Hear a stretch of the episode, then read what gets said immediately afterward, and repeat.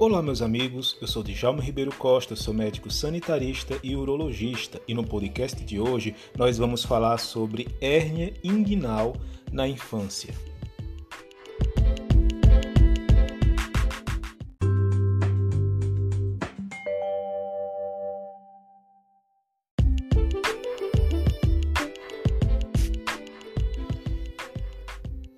A hernia inguinal é uma doença frequente na infância, sendo que a sua incidência varia de 1 a 4%. Nos recém-nascidos prematuros, a incidência é maior, podendo chegar a mais de 30%. Nas crianças nascidas a termo, a incidência é maior no primeiro ano de vida e vai diminuindo com a idade. Há um predomínio do lado direito, duas vezes mais do que o lado esquerdo sendo que 16% dos casos as hérnias são bilaterais. Ocorre com maior prevalência no sexo masculino, na proporção de 8 a 10 vezes mais do que no sexo feminino.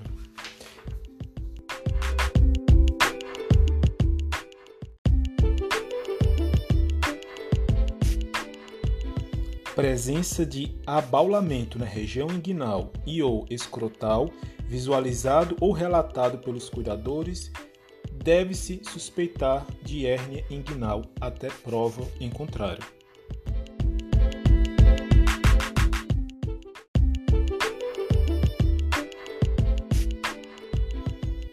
A hernia inguinal pode piorar com esforço abdominal, por exemplo, durante o choro, e melhorar com o repouso, por exemplo, dormir.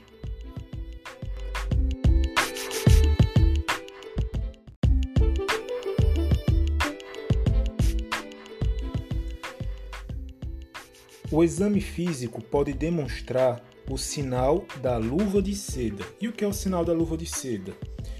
Com a polpa digital de dois dedos, fazemos uma leve pressão deslizando de lateral para medial e vice-versa, e podemos perceber o que chamamos de sinal da luva de seda, que é o saco herniário, que é a comunicação do abdômen com a bolsa escrotal, deslizando por sobre os elementos do cordão como se esfregássemos seda sobre seda.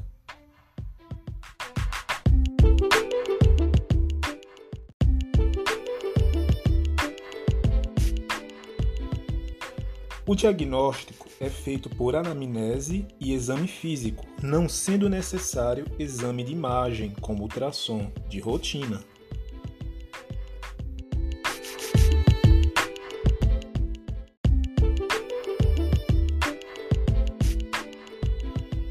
Na criança, uma vez diagnosticado hérnia inguinal, independente da idade, deve-se imediatamente encaminhar ao cirurgião ou urologista pediátrico.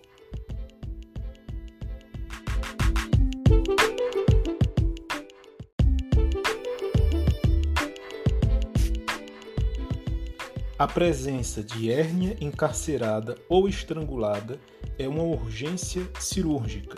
Não pode esperar, deve-se preparar para um procedimento cirúrgico.